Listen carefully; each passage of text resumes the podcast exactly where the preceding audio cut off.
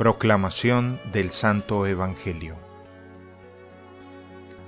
En aquel tiempo, cuando Jesús bajó de la montaña, lo iba siguiendo una gran multitud. De pronto se le acercó un leproso, se postró ante él y le dijo, Señor, si quieres, puedes curarme.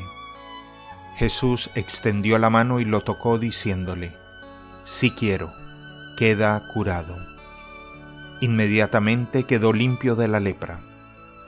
Jesús le dijo, No le vayas a contar esto a nadie, pero ve ahora a presentarte al sacerdote y lleva la ofrenda prescrita por Moisés para probar tu curación.